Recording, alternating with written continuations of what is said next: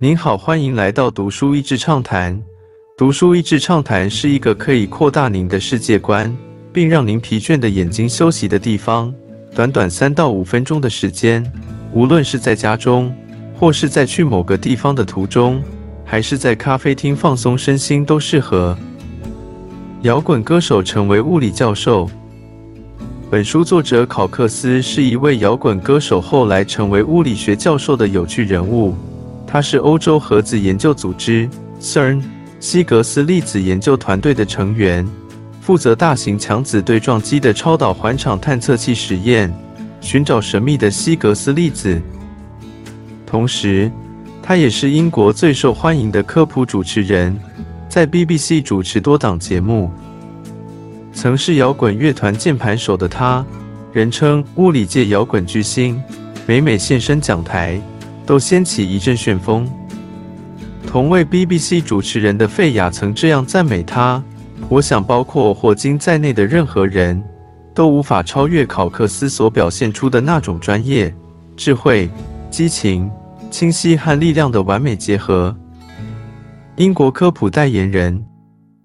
考克斯俨然是英国科普的代言人，有点类似美国的 Neil deGrasse Tyson，在电视节目和 YouTube 上常常用平易近人的方式说明一般认知非常艰深的科学。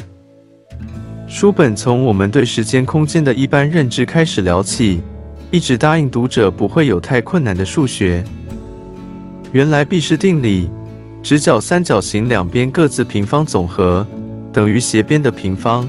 加上简单的国中牛顿运动定律，以及对一些非常细微的差异一步一步追根究底，就是爱因斯坦想出相对论的方式。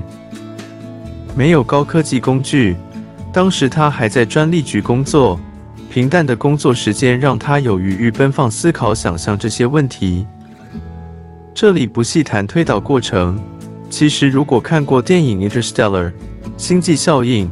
大概就可以看见，在不同速度和不同引力时，空间和时间相对的快慢变化。从书中能够看出，对自然和宇宙，考克斯所描绘出的科学精神是一种谦卑，是深深知道我们的渺小和有限。参考去年的这一本书《Ignorance》，无知如何推动科学，深入讲解无知在科学探索的重要性。在这个谦卑里面，对事物的细微观察。加上锲而不舍的思考和不受框架的想象，成就了许多伟大的发现。谦卑带来的动力与发展。